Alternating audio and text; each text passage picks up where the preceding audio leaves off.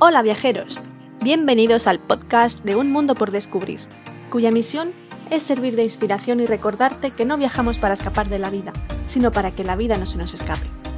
Un espacio en el que encontrarás las mejores rutas basadas en mis propias experiencias, además de consejos, curiosidades y datos de interés de los lugares que voy visitando. Y recuerda también que puedes entrar en mi blog para mayor detalle. ¿Te unes?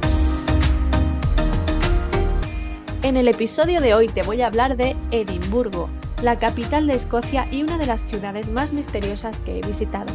¿Te vienes a descubrirla? Pues allá vamos.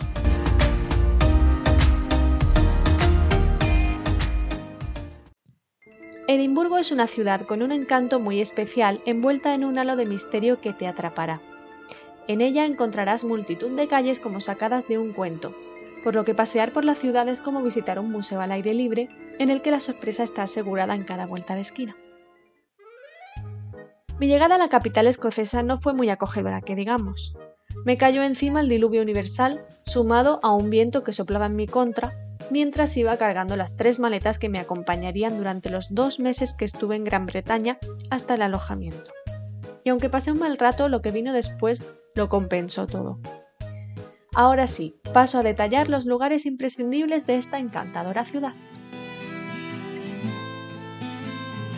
En primer lugar, quiero destacar los Mews de Edimburgo. Los Mews son callejuelas típicamente británicas caracterizadas por ser estrechas y empedradas, repletas de hileras de pintorescas casitas con puertas de colores, construidas durante los siglos XVII y XVIII a modo de establos y caballerizas de familias acaudaladas en la planta baja y alojamiento para sirvientes en la primera planta.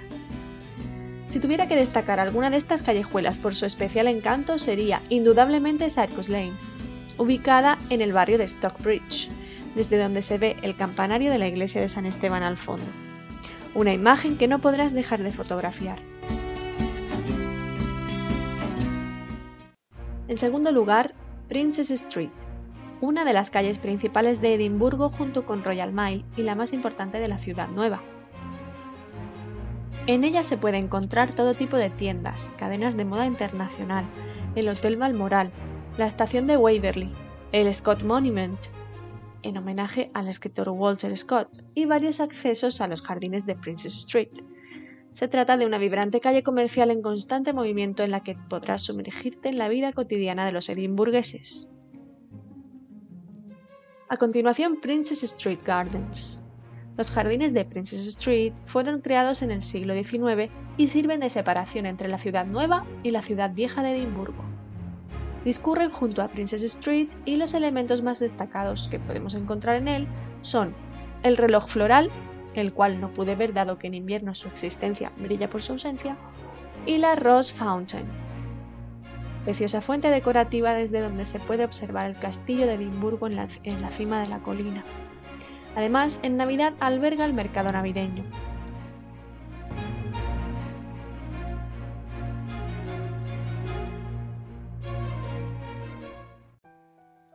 Winter Wonderland si vas en época navideña, como fue mi caso, no puedes dejar de visitar este famoso mercado navideño lleno de vida ubicado en los jardines de Princess Street, junto con una pista de patinaje sobre hielo. Este se compone de multitud de food trucks y diferentes atracciones entre las que destaca la noria de 33 metros conocida como Edinburgh Eye. De todos los mercados navideños que visité durante mi estancia en Reino Unido, en mi opinión, este es el mejor. Edinburgh Castle. El castillo de Edimburgo es uno de los lugares más emblemáticos de la ciudad. Se trata de una fortaleza erigida en el siglo XII y destinada a uso militar desde entonces. Protegido por tres de sus lados por escarpados acantilados, el único acceso al castillo se encuentra en el lado oriental del castillo por la llamada Castle Hill Street, al comienzo de la Royal Mile. Algo que no puedes perderte una vez dentro del castillo es su famoso cañón, conocido como Gang, el cual se dispara cada día excepto los domingos a la una de la tarde, tradición que se lleva a cabo desde 1861. La visita al castillo te llevará como mínimo dos horas que estarán bien invertidas tanto por la riqueza que éste alberga en su interior como por las maravillosas vistas que obtendrás de toda la ciudad.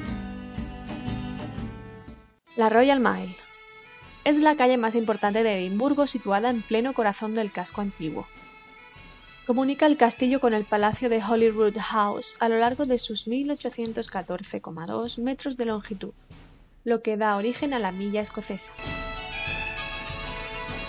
En esta famosa calle encontrarás la esplanada del castillo, en la que antiguamente se quemaban a las brujas y donde hoy se celebra el Tattoo Festival, una iglesia reconvertida en la sede del Festival de Edimburgo llamada The Hub, la Catedral de St. Giles, la Plaza del Parlamento y numerosas tiendas de souvenirs junto con cafés, restaurantes y pubs donde podrás aprovechar para comer algo.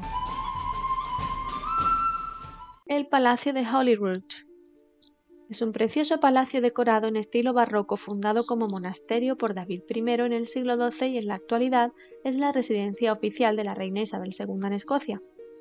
Esta suele pasar una temporada a principios de verano en él, pero cuando no se encuentra en Escocia se puede visitar sin ningún problema. Dentro del recinto del palacio se encuentra también la abadía de Holyrood, que a pesar de encontrarse en ruinas desprende cierto halo misterioso que bien merece acercarse a echar una ojeada. Calton Hill. Es la colina que ofrece mejores vistas de la ciudad, conocida como la Atenas del Norte por los monumentos que encontramos en su cima, siendo los más destacados el Monumento Nacional, en homenaje a los caídos en las guerras napoleónicas, pero inacabado por falta de fondos, y el Monumento a Nelson, erigido tras su victoria y muerte en la Batalla de Trafalgar. Arthur Seat otro mirador situado en el pico principal de un grupo de colinas que forman la mayor parte de Holyrood Park, un espacio natural con un paisaje similar a los Highlands cerca del centro de Edimburgo. Se pueden tomar varias rutas para subir hasta Arthur Seat, y el tiempo que os llevará oscila entre una y dos horas caminando. Al estar un poco más alejado del centro me fue imposible subir ya que solo disponía de un día en la ciudad, pero según he leído, la panorámica que se obtiene desde ese punto merece mucho la pena. Royal Botanical Garden uno de los lugares más especiales de Edimburgo situado junto al parque de Inverleith en el barrio de Cannon Mills. Dar un paseo relajante por este bello paisaje, repleto de árboles, flores y lagos, es gratuito todo el año, excepto la entrada a los invernaderos que son de pago. Además, en Navidad tiene lugar el espectáculo lumínico llamado Christmas at the Botanics. Se trata de una experiencia sin igual en la que la naturaleza y el arte se unen para dar paso a una velada mágica que no podrás olvidar jamás. Todo un deleite para los sentidos. El horario de apertura es de 16.40 a 22 horas, siendo la última entrada a las 20 horas y el precio de la entrada estándar es de 17 libras. Dean Village es una pequeña aldea dentro de Edimburgo ubicada a orillas del río Leith y fundada en el siglo XII. Un lugar que invita a la paz y el relax en el que podrás observar sus tradicionales casas de piedra con entramados de madera y escuchar el rumor del río de fondo, por lo que si te apetece dar un pequeño paseo alejado del bullicio de la ciudad, este es el lugar perfecto. Kingdom of Sweet. Si eres un amante de las golosinas, caramelos, chocolatinas y derivados como yo, no puedes dejar de visitar esta fabulosa tienda de dos plantas ubicada en pleno centro de la ciudad, concretamente en Princess Street. Es una cadena con tiendas en todo Reino Unido, pero de las que pude ir, la mejor sin duda es la de Edimburgo. Es todo un paraíso para los amantes del dulce. Ahora voy a hacer mención de algunas de las curiosidades que más me impresionaron de este país y que sería bueno tener en cuenta. La primera, aunque su moneda es la libra esterlina, los billetes son diferentes a los de Inglaterra. La diferencia está en el que el rostro de la reina Isabel II no aparece estampado en ellos. En teoría se pueden utilizar indistintamente, pero en algún que otro establecimiento de Inglaterra me pusieron problemas para pagar con las libras escocesas, aunque finalmente me las aceptaron. 2. Los baños no tienen enchufe por seguridad. 3. Los enchufes se encienden y apagan con un interruptor, así que si no funciona, compruébalo, puede ser que esté apagado. 4. Recuerda llevar un adaptador para enchufes tipo G. 5. A las 6 y media suelen cerrar los comercios. 6. En los pubs no es obligatorio consumir, por lo que no tienen servicio de mesa. Así que no te quedes esperando a que vengan, se pide en la barra y se paga al pedir, y luego te llevarán la comida a la mesa.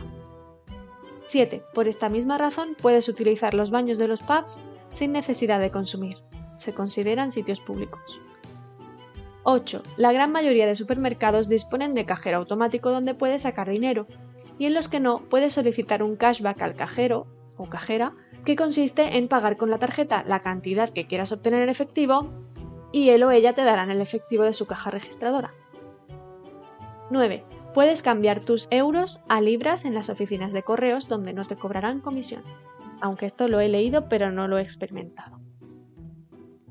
Por último, algo muy importante, lee bien antes de entrar al baño para que no acabes en el de chicos como a mí me ocurrió.